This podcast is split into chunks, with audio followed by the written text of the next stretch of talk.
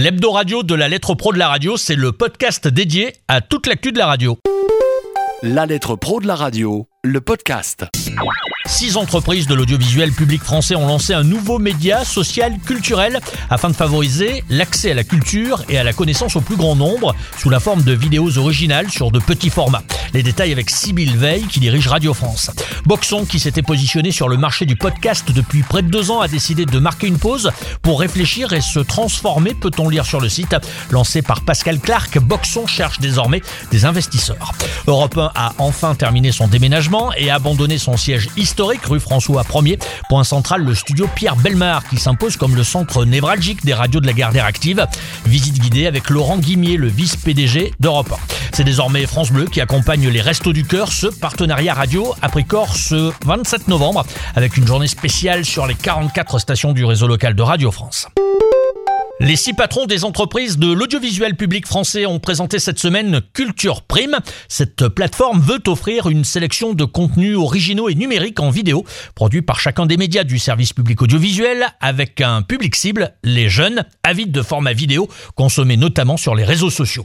Sybille Veil, présidente de Radio France au micro de François Querel. Aujourd'hui, on ne peut pas faire comme si euh, les différents réseaux n'existaient pas, puisque ça correspond à l'usage des publics. Notre réflexion, elle tourne sur le public, son usage, où qu'on va le trouver et en lui faisant connaître nos contenus, en les disséminant non pas sur un réseau mais sur beaucoup, parce qu'aujourd'hui il y a beaucoup de réseaux différents qui existent, on va trouver le public et on lui donne envie ensuite de venir aller en voir plus sur nos propres plateformes à nous. Donc c'est aussi une manière d'aller euh, se faire connaître de publics qui viennent pas spontanément sur nos plateformes, parce que si on reste sur nos plateformes à nous, ce qui peut être la tentation, on s'isole de toute une partie des publics qui soit ne connaissent pas, soit n'ont pas le réflexe d'aller sur nos propres plateformes. Donc euh, aujourd'hui, on n'a pas le choix que d'aller se faire connaître de publics différents en empruntant des chemins qui sont différents et qui correspondent aux usages des publics. Publiées sur Facebook dans un premier temps, ces vidéos seront soutenues et prolongées par une lettre d'information éditoriale hebdomadaire et rapidement diffusées sur les autres plateformes de partage.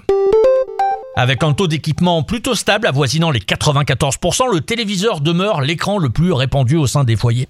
Présent la flexibilité d'accès au contenu, les consommateurs recourent également à un ou plusieurs écrans alternatifs. En premier lieu, l'ordinateur, 86% des foyers, puis le smartphone, 72% des 11 ans et plus, et enfin la tablette, 49% des foyers. En outre, le nombre moyen d'ordinateurs dans le foyer a dépassé pour la première fois le nombre moyen de téléviseurs selon les résultats de l'Observatoire de l'équipement audiovisuel des foyers de France métropolitaine, placés sous l'égide du CSA.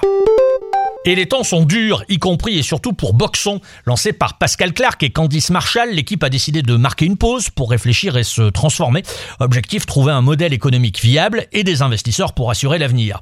Le site de podcast pourrait même s'associer à d'autres médias indépendants ou encore développer des productions en marque blanche. 5, 4, 3, 2, 1, 0. Un bien beau. Brouhaha. Eh ben, c'est du joli. Bonjour, vous m'entendez? Allez, ciao Et pendant cette refonte, Boxon reste ouvert, les prélèvements mensuels seront annulés, mais les abonnés pourront continuer à profiter des quelques 250 reportages déjà produits. À l'occasion de la manifestation Radio France Faites le Livre qui s'est déroulée le week-end dernier à la Maison de la Radio, Radio France a dévoilé les résultats d'un sondage Opinionway évaluant son rôle de prescripteur culturel auprès des Français. Et dans ce sondage, Radio France se distingue par un pouvoir de conviction important. Elle est le média dont les recommandations culturelles ont le plus fort impact auprès de son auditoire. 72% des auditeurs, par exemple des stations de Radio France, déclarent que les recommandations des stations de service public jouent un rôle important dans leur propre choix culturel, dont 16% un rôle très important. Cette semaine, Laurent Guimier a offert aux internautes une visite guidée des nouveaux locaux d'Europe 1.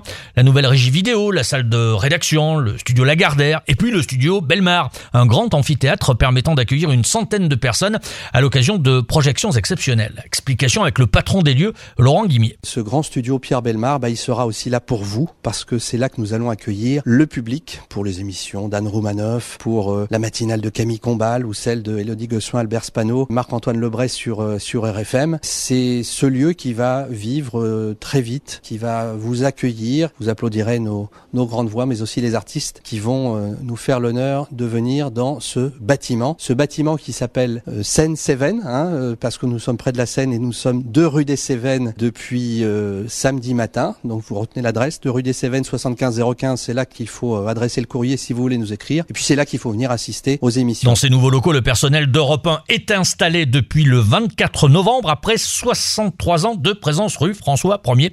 L'histoire retiendra aussi que c'est Bernard Poirette qui a assuré le lancement de la nouvelle antenne.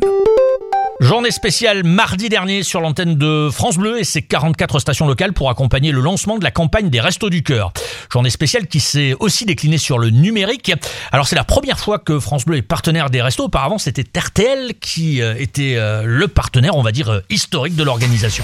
Sur France Bleu, on se dit tout avec Vanessa Lambert. Soyez les bienvenus sur France Bleu dans votre émission de partage, d'échange, de confidence, de témoignages. On choisit un thème chaque jour, un thème qui vous concerne et vous allez venir en parler.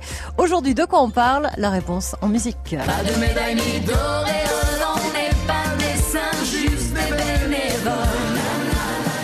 La chanson des bénévoles interprétée par les Enfoirés. Aujourd'hui, c'est le lancement de la campagne d'hiver des restos et France Bleu soutient les Restos du Cœur. On est très heureux d'être le partenaire officiel. Et par ailleurs, mardi dernier, France Bleu a également diffusé toutes les deux heures un titre des Enfoirés pour euh, marquer d'autant plus cette journée spéciale. L'Hebdo Radio, c'est terminé pour cette semaine. N'hésitez pas à télécharger, à écouter, à partager ce podcast hebdomadaire que vous retrouvez sur l'ensemble des plateformes de streaming.